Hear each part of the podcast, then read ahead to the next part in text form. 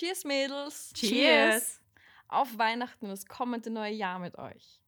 Weihnachten rückt immer näher und irgendwie, auch wenn man es nicht will, fühlt man sich etwas gestresst. Geschenke einkaufen, verpacken und jedes Wochenende eine neue Weihnachtsfeier oder Familienfeier. An den Festtagen essen wir meistens herzhafte Kost mit viel Fleisch, Soße, natürlich eine Menge Weihnachtskekse. Ich gehöre leider zu den Menschen, die immer gerne weiter essen, weil es ja so verdammt gut ist, obwohl mein Magen schon längst voll ist. In dieser Folge erfährst du, was du gegen Völlegefühl tun kannst und was Glühwein und diese Weihnachtskekse unsere Verdauung machen. Herzlich willkommen zu OmniTalk, der Podcast, der dich über deine Gesundheit aufklärt. Hallo und herzlich willkommen zu einer letzten Podcast-Folge in diesem Jahr von OmniTalk. Heute sind wir sogar zu dritt, also meine Wenigkeit und Alex und Steffi. Hallo. Hallo. Seid ihr schon Weihnachtsstimmung? Ja, ich schon. Ich auch. Wirklich? Ich Ja. nicht. aber ich bin kein Grinch, aber ich bin immer erst am Weihnachtstag in Weihnachtsstimmung. Vorher eigentlich kaum. Ich bin zwar die ganze Zeit am Weihnachtsmarkt, aber ich höre keine Weihnachtslieder. Doch, die höre ich schon seit einer Woche. Was echt? Weihnachtslieder, Weihnachtsdeko Süß. ist alles schon aufgebaut. Voll süß. Zu Hause. Ja, bei uns im Büro auch. Haben wir Außer auch meinem. Platz. Die erste Freud. Kerze haben wir schon angezündet. Ja, stimmt, war ja jetzt. Freut dich schon auf Weihnachten? Jedes Jahr eigentlich, weil die ganze Familie zusammenkommt. Also das ist eigentlich immer was Schönes. Bei uns auch. Ich freue mich dann aufs gute Essen, aufs Beisammensein.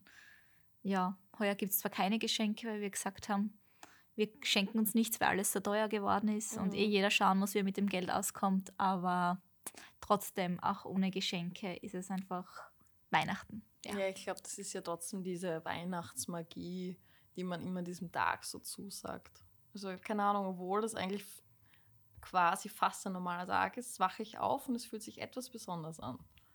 Finde ich. Keine Ahnung. So wie der Geburtstag. Es ist immer so ein anderer Tag. Ja, am schönsten wäre es noch, wenn es weiße Weihnachten wären. Ja, das haben wir schon lange nicht mehr gehabt. Stimmt. Also, wie verbringt ihr eigentlich Weihnachten und was sind so die typischen Traditionen, die ihr mit der Familie macht? Also bei mir ist es so, dass wir eigentlich am 24. und 25. mit der gesamten Familie beisammen sind, am 24. mit der engeren Family und am 25. dann eher ja, mit ähm, dem anderen Teil der Familie, wo einfach noch mehr Leute zusammenkommen. Und ja, es wird halt sehr gut gegessen, geschlemmt, getrunken, auch natürlich Alkohol, das ist auch immer dabei, ein guter Wein. Und ja, der eine oder andere Schnaps gehört auch dazu. Bei uns in Österreich sowieso. Was, was wäre Österreich ohne Verdauungsschnaps? ja, und die Kekse werden aufgegessen. Ja, genau. Wie ist bei dir, Alex? Also bei uns läuft es meistens so ab, am Vormittag sind so die Vorbereitungen also für das Weihnachtsessen am Abend. Das heißt, bei uns gibt es einen Mayonnaise-Salat nach Omas Rezept aus Oh. alter Tradition und ähm, das sind ich und mein Bruder mittlerweile eigentlich schon eingeteilt worden, dass wir das übernommen haben. Das heißt, ähm, das machen wir mit der Oma meistens gemeinsam. Das heißt, sie sagt uns, was da alles reinkommt. Das sind ganz viele verschiedene Gemüsesachen, also eigentlich äh, Karotten meistens, Gurkel sind dabei, Selleriestangen, Kartoffel und natürlich halt dann klassische Mayonnaise. Das ist auch noch, gehört auch noch rein. Genau. Jetzt hast du so gesund begonnen. Ja. genau, zuerst mit der Gemüse und dann die Mayonnaise. Genau, also das gehört einmal dazu. Und was auch immer schon vorbereitet wird, bei uns gibt es klassischerweise am Abend einen Karpfen, beziehungsweise für die, die Karpfen nicht mögen, einfach einen Seefisch paniert. Das heißt, da können wir jetzt auch noch diskutieren drüber, wie gesund das ist. Und dementsprechend halt auch so wie bei dir, eigentlich mit Wein begleitend. Ähm, ja, und da lassen wir es uns eigentlich immer gut gehen. Und da kommt halt auch die gesamte Familie eigentlich zusammen. Und am 25. geht es dann meistens noch weiter. Ja, cool. Seid ihr eigentlich immer voll eingeteilt. Ja, Du wahrscheinlich auch, Ja, oder? Was voll. machst du? Also das gleiche wie ihr, auch 24. mit der engeren, dann nochmal 25. und meistens auf den ganzen Tag. Also beide Tage sind voll. und was gibt es bei euch zum Essen? ähm, beim, beim 25. oder am 25. gibt es meistens Raclette. Mhm. Das finde ich eigentlich ziemlich cool, weil du kannst selber irgendwie auswählen, wie du da Essen machst. Und am 24. meistens kalte Platte. Mhm. Das finde ich leider weniger cool. Aber das ist irgendwie auch schon so Tradition und die Oma mag das und heißt okay. Ja. So, jetzt haben wir schon so toll vom Essen geredet. Was sind denn so typische Beschwerden nach einer richtig deftigen Schlemmerei? Ja, das, das gängigste ist, glaube ich, richtiges Völlegefühl. Also das ist auch bei uns so, jeder muss mal die Hose aufmachen nach dem Essen. Also man ist wirklich voll und man isst ja dann trotzdem noch das Dessert, obwohl man schon voll ist. Und Ja. das verschlimmert die Problematik dann meist noch mehr. Ähm, hinzu kommt natürlich auch das, was man gegessen hat. Das sorgt halt dann auch für Verdauungsbeschwerden, die nachfolgenden Tage auch noch. Also durch das fetthaltige Essen tritt dann sehr, sehr häufig auch Durchfall auf. Einige reagieren auch mit Verstopfung, ja. Aber meist ist es eher Durchfall, also flüssigerer Stuhlgang an den Tagen. Ähm, ja, das sind so die, die, die Hauptprobleme, denke ich, an den Feiertagen. Also ich kenne zum Beispiel auch bei uns im Familienkreis, haben dann manche Probleme im Sodbrennen, weil eben das ganze, der Alkohol und alles viele Fett ähm, ist ja nicht das, was du normalerweise jeden Tag machst. Und da schlägt man halt dann wirklich einmal über die Stränge. Dann haben wir noch den ganzen Zucker dabei mit den Weihnachtskeksen. Mhm. Und da kann das schon mal leicht sein, dass man dann säurebedingte Beschwerden hat. Mhm. Ja, Ja. du hast das gerade eh schon fallen lassen. Wie beeinflussen Glühwein und Weihnachtskekse unsere Verdauung? Ich glaube, das interessiert viele. Ja, also zum einen haben wir ja bei Glühwein und bei Weihnachtskeksen ähm, sehr, sehr viel Zucker. Und Zucker hat einen enormen Einfluss auf unsere Darmflora. Denn ja, die Bakterien freuen sich natürlich über den Zucker, die verstoffwechseln den. Ähm, aber das treibt halt auch einige Pathogene, also krankmachende Keime oder Fäulniskeime dazu, sich zu vermehren. Das heißt, die Darmflora leidet da schon, weil einfach, ja, ich sage jetzt einmal, schlechte Bakterien angefüttert werden, auch Pilz, also auch der Candida zum Beispiel. Und das führt dann eben zu den bekannten Verdauungsbeschwerden, sei es wirklich schmerzhafte Blähungen oder ein Blähbauch, ähm, eben Durchfall oder Verstopfung. Das äußert sich dann bei jedem immer unterschiedlich. Mhm. Das ist eben individuell verschieden. Aber das ist eben ja das Zuckerproblem. Und Alkoholthematik ist natürlich auch nicht das Beste, sage ich jetzt einmal, weil Alkohol ja die gesamte Verdauung auch lahmlegt. Ja. Und wenn wir jetzt auch noch das, das, den, das Fett hernehmen, ähm, Fett wird ja natürlich auch abgebaut. Das heißt, irgendwann ist die Leber mit dem Alkohol dann sowieso überlastet. Äh, und wir wissen ja natürlich auch, wenn die Leber, unser Ver Entgiftungsorgan, äh, seinen Aufgaben da nicht mehr nachkommt, äh, kann das natürlich dann auch Probleme machen, vor allem wenn äh, ein Gut entsteht, also dieser löchrige Darm, der dann noch einmal die Leber mit belastet. Also es sind alles Faktoren, ähm, ja, die jetzt, sagen wir, nicht so positiv sind für, für unsere Verdauung.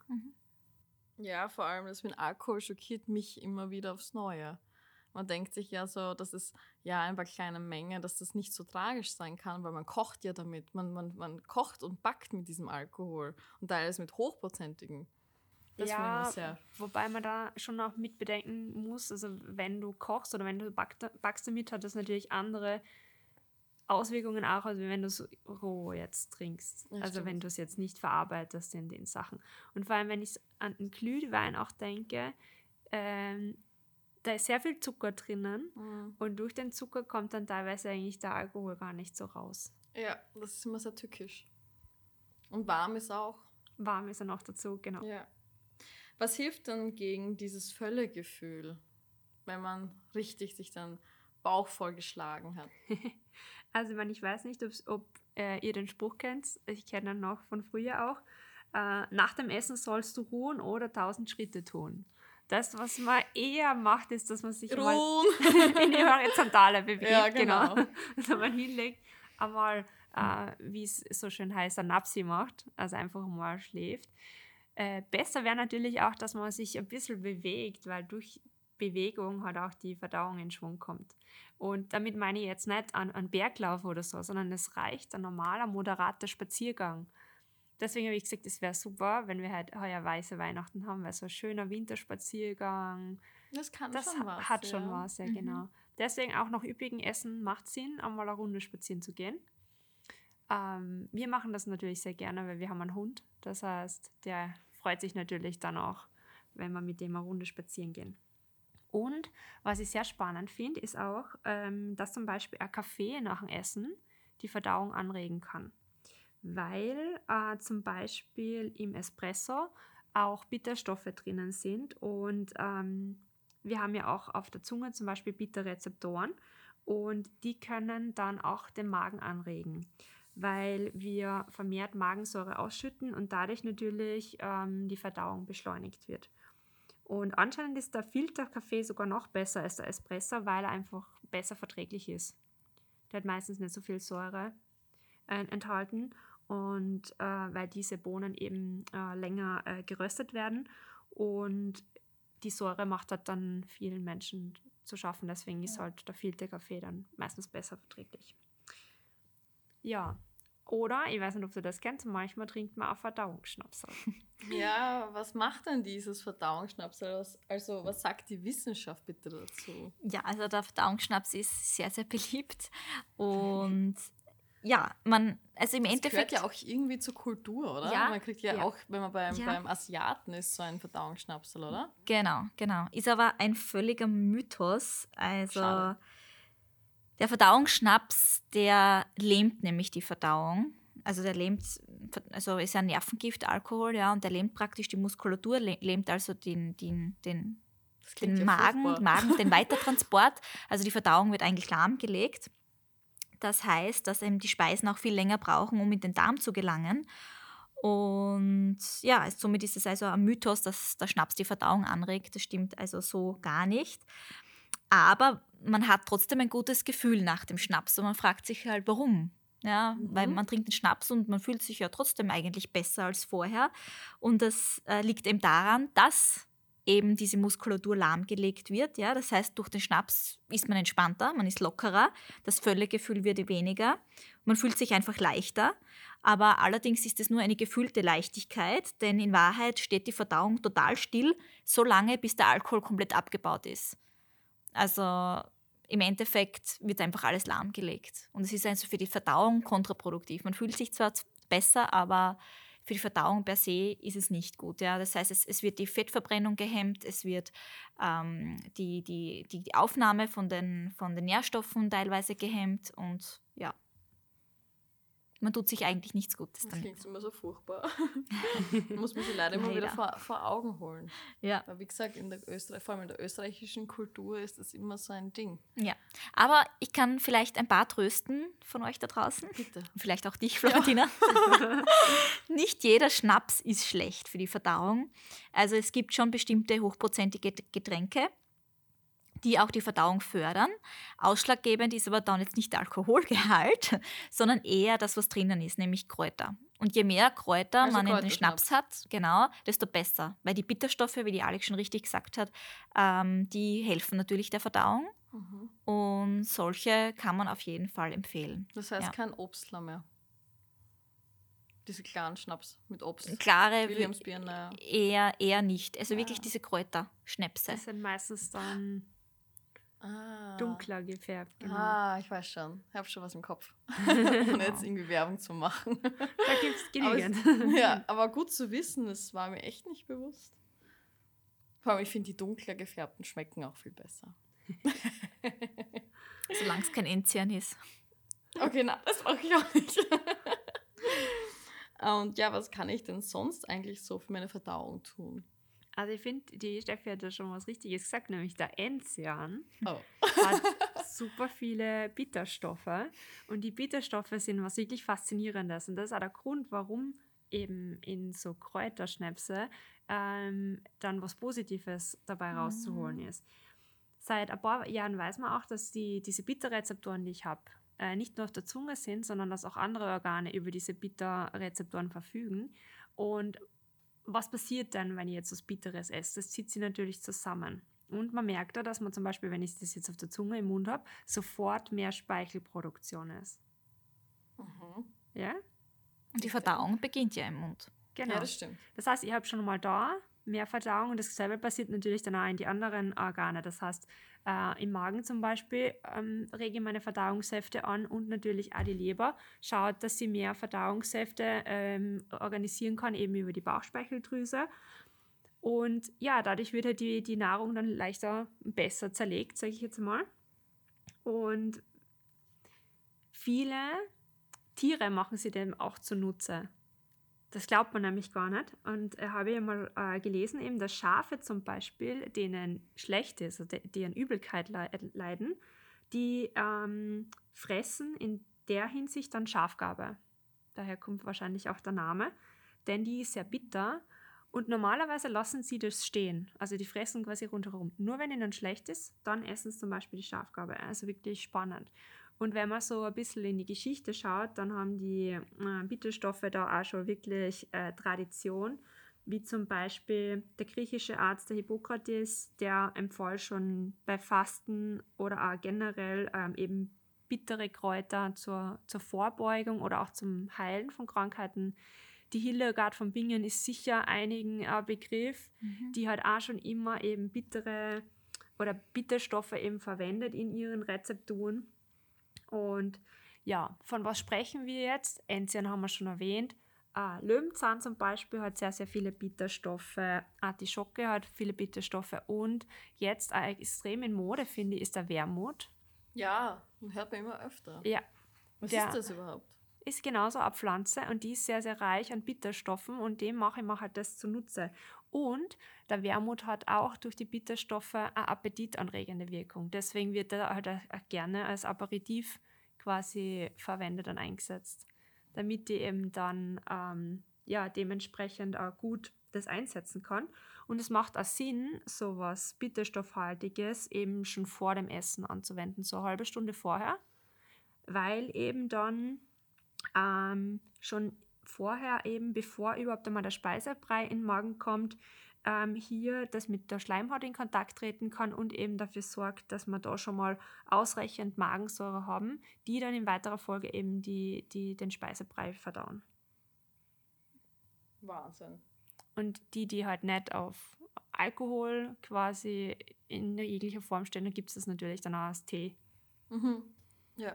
Genau, und es gibt auch schon sehr viele Nahrungsergänzungsmittel, die sehr viele Bitterstoffe enthalten. Das heißt, also ich, ich, ich mache das zum Beispiel echt gern, dass ich sage, dass ich eben entweder vor dem Essen oder auch nach, der, nach dem Essen, ähm, also eigentlich vor dem Essen schon Bitterstoffe nehme als mhm. Kapsel, weil ich mir dann einfach leichter tue.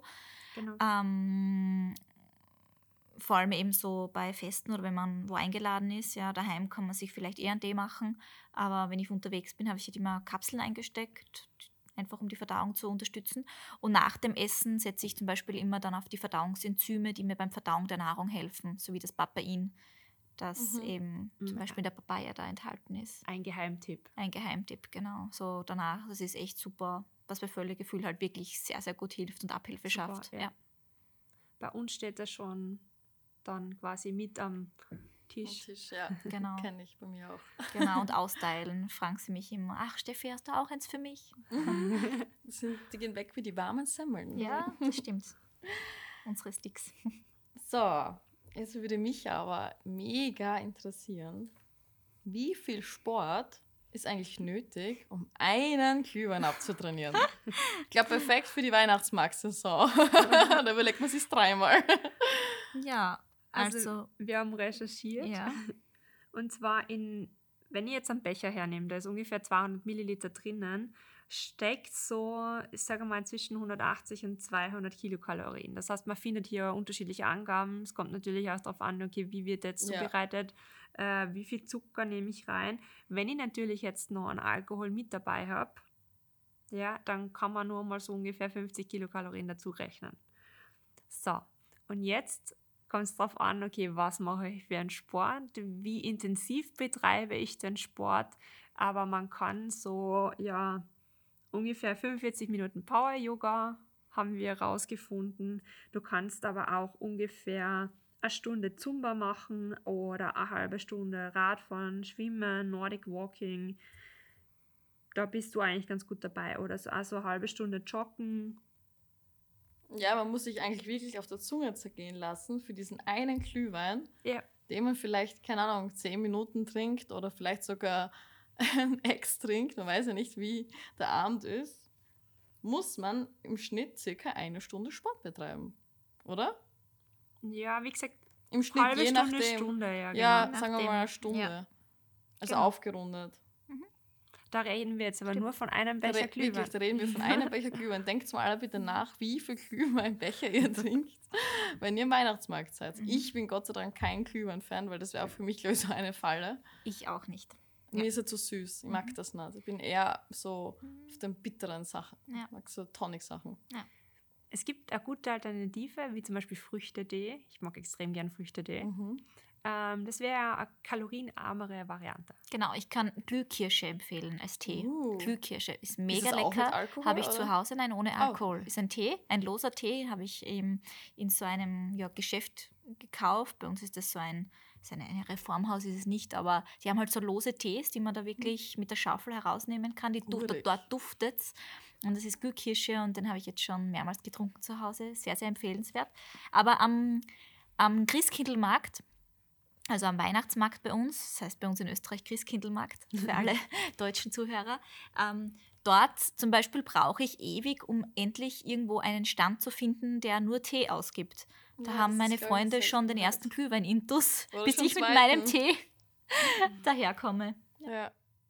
Ich muss sagen, ja, letztens habe ich getrunken einen Hot Aperol und der war wirklich gut. Ich meine, der war eigentlich wieder Big Sears, aber richtig lecker. weil Ich, ich könnte nicht so viel Süßes trinken. Ich mag das nicht. Ich bin da so satt oft. Das klingt so blöd. Aber mir steht das voll schnell an, leider. Gott sei Dank. Ja, eh Gott sei Dank. Ja. Geht ja auch nur ins Geld. Ja. Inflation ist. Genau. ähm, was macht denn eigentlich jetzt dieser Alkohol mit unserer Verdauung? Ja, also kurz gesagt, Alkohol ist eine komplette Stoffwechselbremse. Das wollen wir nicht hören. Ja, es ist leider so, da, das kann ich leider nicht schönreden. Auch die WHO hat den Alkohol ähm, so definiert, dass wirklich jedes, jeder Milliliter Alkohol, den man zu sich nimmt, ähm, oder beziehungsweise dass es keine Menge an Alkohol gibt, die nicht gesundheitsschädlich wäre. Ja? Also wirklich jede Menge, die man zu sich nimmt, ist auch gesundheitsschädlich. Und der Körper braucht, muss natürlich enorm Energie aufwenden oder braucht wirklich lang, um den Alkohol auch abzubauen. Und während der Körper damit beschäftigt ist, diesen Alkohol im Körper abzubauen, werden natürlich alle anderen Prozesse im Körper auch herunterreguliert. Das heißt, die Fettverbrennung schlägt nicht an, also man hemmt wirklich die Fettverbrennung. Also gerade auch für jene, die abnehmen wollen, ist Alkohol halt ein, wirklicher, ein wirkliches No-Go. Ja? Denn Alkohol hemmt die Fettverbrennung total. Ähm, der Muskelaufbau wird verhindert, die gesamte Verdauung wird ausgebremst. Gebremst. Also dieser ganze, ja, das ganze Verdauungssystem wird lahmgelegt. Das heißt, das Essen bleibt einfach länger im Magen. Das heißt, der Magen ist einfach schwer. Kann auch sein, dass das häufig zu Magenschmerzen führt, generell bei Menschen, die empfindlich beim Magen sind, ähm, weil eben genau dieser Weitertransport in den Dünndarm einfach echt gestoppt ist. Das einfach länger im Magen verweilt. Das heißt, ähm, da fängt es halt schon einmal an. Dann, was noch passiert, ist natürlich, dass der Alkohol ähm, generell die Magensäureproduktion im Magen ankurbelt. Das heißt, wenn die Nahrung wirklich länger im Magen verbleibt, durch diese Lahmlegung, ja, produziert der Magen ständig auch Säure, die aber dann im Endeffekt dem Magen selbst wieder schadet. Ja? Also dass es da zu Entzündungen kommt, vor allem wenn man regelmäßig Alkohol trinkt. Also bei einem Mal passiert das jetzt natürlich nicht, aber wenn man regelmäßig Alkohol trinkt, kann das auch zu Entzündungen in der Magenschleimhaut führen. Ähm, generell aber auch äh, in den Schleimhäuten im Darm selbst kommt es zu Entzündungen. Man spricht vom Leaky Gut, vom löchrigen Darm. Also auch Alkohol ist ein Verursacher vom löchrigen Darm, also vom Leaky Gut. Und man weiß ja mittlerweile, dass das Leaky Gut ähm, zu sehr vielen Erkrankungen führen kann, zu Nahrungsmittelunverträglichkeiten, zu Allergien, ähm, Übergewicht ist begünstigt und so weiter. Also da gibt es wirklich zahlreiche Erkrankungen, die damit einhergehen. Man kann auch an einen Reizdarm erkranken oder andere entzündliche Darmerkrankungen bekommen. Also das geht dann schon sehr tief. Ähm, und was halt auch noch ist, das betrifft zwar nicht die Verdauung, aber ich finde es trotzdem interessant, der Alkohol ist ja sehr harntreibend. Also gefühlt, man muss man dann, wenn man einmal auf die Toilette gegangen ja, ist, muss man man einmal immer anfängt, wieder. rennt man die ganze Ja, Zeit. Das ist genau. furchtbar. Genau, ja, das ist deshalb, weil der Alkohol ähm, ein bestimmtes Hormon praktisch ähm, reguliert. Also das ist ein antidiuretisches Hormon und das reguliert die Urinproduktion. Und ja, das wird eben durch den Alkohol praktisch ja, gehemmt, sozusagen. Und das ist aber ganz wesentlich, weil eben dieses Hormon unseren Wasserhaushalt beeinflusst und ja, reguliert. Ja. Und dadurch, dass der Alkohol das komplett hemmt, ähm, muss man nicht die ganze Zeit aufs Klo gehen. Okay. Ja. Ja, wenn man das so hört, überlegt man sich wirklich dreimal, ob man Alkohol trinkt eigentlich. Ja, es ist das- ein Nervengift. Es ist so, Alkohol. ich, ich bin immer so schockiert, wie verankert das in unseren Kulturen immer wieder ist. ja, das stimmt. Ja. Also ich denke, wichtig sind vor allem mal die Regenerationsphasen. Das ist ja Ja. das, was zum Beispiel die Steffi vor, äh, von der WHO, also von der Weltgesundheitsorganisation angesprochen hat. Da ist halt ganz klar die Empfehlung, genügend Regenerationsphasen Für die Leber. für die Leber Mhm. auch äh, einzuhalten. Das heißt, an mindestens zwei Tagen pro Woche sollte man wirklich komplett auf Alkohol verzichten. Und wenn ich sage, okay, jetzt nehmen wir Weihnachten her, 24., 25., 26. vielleicht, jeden Tag trinkt man was, weil die Familie zusammensitzt. Wenn man dann äh, die nächsten paar Tage halt wirklich einmal Regenerationsphase macht, bevor dann Silvester kommt, ähm, ist es auf jeden Fall einmal sinnvoll.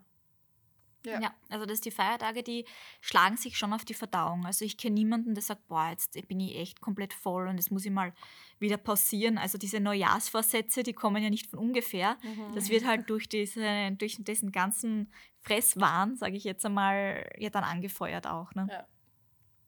Ja, das stimmt. Hier gibt es dann eigentlich so Weihnachtskekse, die leicht verdaulich sind, also die jetzt meinem Ta Darm gut tun. Ähm, auf welche Zutaten würdet ihr hier achten? Also ich weiß nicht, wie ihr das seht. Ich finde, hier gilt ganz das Motto halt in Maßen und nicht in Massen. Ja, das sehe ich auch so. Das heißt, es kommt nochmal schon mal drauf an, okay, wie viel esse ich von den Weihnachtskeksen. Ähm, es gibt schon viele Rezepte, die auf gesündere Varianten setzen. Also zum Beispiel Haferflocken kann man da sehr, sehr gut anwenden. Ähm, sehr viel mit Nüsse arbeiten. Also da gibt es wirklich schon sehr, sehr viele Rezepte, die auf, mit den unterschiedlichsten Nüssen halt zubereitet werden. Statt Zucker kann man zum Beispiel auf getrocknete Früchte oder auch Honig schwenken als Alternative oder einen Teil zumindest davon ersetzen, weil in den aller, allermeisten Rezepten ist sowieso meiner Meinung nach viel zu viel Zucker drinnen. Also Ja, eigentlich sehr, so. sehr süß und von dem her, ich verwende meistens eigentlich die Hälfte Zucker und das Mhm. reicht von der Süßkraft eigentlich. Und man kann natürlich auch auf Vollkornmehl setzen, statt auf normales weißes Mehl. Ähm, und bei der Schokolade könnte man zum Beispiel auch dunkle Schokolade verwenden. Die hat ähm, weniger Fett und meistens auch weniger Zucker. Als wie so die äh, üblichen Vollmilchschokoladen zum Beispiel das gibt. Und ich finde halt auch noch wichtig, also bei allem dem, was wir jetzt überlegt haben, ähm, die Weihnachtszeit ist einmal im Jahr. Das heißt, man darf sich halt auch hin und wieder mal was gönnen, eine Ich Kleinigkeit. auch. Ich merke es so, wenn, wenn, also jetzt wenn ich ich mache eigentlich nie Diät, das ist zwar gelogen, aber wenn man sich jetzt halt immer so stark verbietet und sich so extrem am Riemen hält, dann ist die Versuchung umso größer, weil ich habe dann auch Phasen, da habe ich zum Beispiel richtig, richtig Lust auf einen Kebab und denke mir so, na komm, du musst dich doch gesund ernähren. Aber dann denke ich, sobald ich ihn gegessen habe, reicht mir das für einen Monat oft wieder oder für drei Wochen. Das ist dann immer so, oder dann habe ich mal Lust auf eine Pizza, aber das, die Gelüste bei mir halten sich eigentlich sehr in Grenzen, finde ich. Weil ich verbiete mir auch fast gar nichts. Ich denke mal an, gerade bei den Weihnachtskeksen gibt es einmal im Jahr. Ja. Das heißt, ähm, wie gesagt, in Maßen Mhm. und dann kann man sich da wirklich auch mal was gönnen. Ja, ich finde auch. Sehe ich auch so, ja. Ich meine, ich mache schon gern Alternativen, weil ich selbst einfach das total gern mache. Ich finde es auch immer sehr spannend. Also ich, ich, Voll. ich ersetze gern Ungesundes ge auf gegen Gesundes und mir schmecken die Kekse ja trotzdem. Ich habe die volle Freude dann damit Ja. und mir schmecken sie richtig gut. Und ich selbst, wenn, wenn ich mir selbst Kekse mache, dann mache ich sie immer auf eine gesunde Variante. Aber das liegt einfach daran, dass ich alle Zutaten zu Hause habe, weil ich generell, ich sage jetzt einmal, fast kein normales Mehl daheim habe. Also ich, ich arbeite mit Haferflocken, wenn ich was back. Und deshalb fällt es mir leichter, dass ich schon von Haus aus auch gesunde Kekse mache, wenn ich welche mache. Ich habe jetzt da eine Fuhr gemacht, die war, ist schon komplett wieder leer.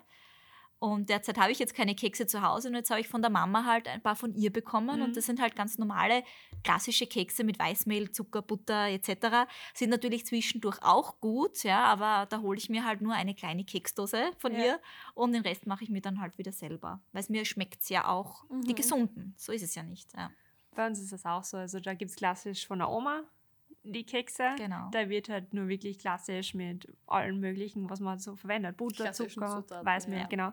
Aber ich finde das auch äh, herausfordernd, dass man da auch mal auf neue Sachen Mhm. quasi schwenkt. Sehr. Und wir werden jetzt auch heuer probieren. Habe ich Rezept eben für Florentina gesehen.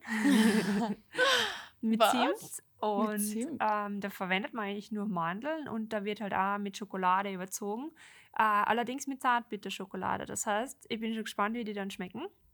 Ich kann es euch dann berichten. Ja, unbedingt. Vielleicht bleibt auch was über. Aber einfach einmal eine Alternative zu dem, was man schon kennt. Und ich mag das überhaupt gern, wenn man sie da ausprobiert. Ja, Ja. ich auch. Also ich habe jetzt, glaube ich, einmal Kekse gebacken. ich bin kein Weihnachtsgrinch. Aber ja, ich tue sie lieber essen, anstatt selber zu machen. ja, dann war das eine sehr, sehr nette Folge mit euch zwei. Es ist leider sehr selten, dass wir zu dritt eine Folge aufnehmen. Ja.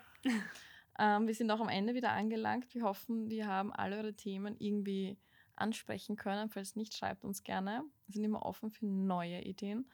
Und sonst wünschen wir euch wunder, wunderbare Weihnachten mit euren liebsten Menschen und auch einen, einen sehr guten Rutsch ins neue Jahr.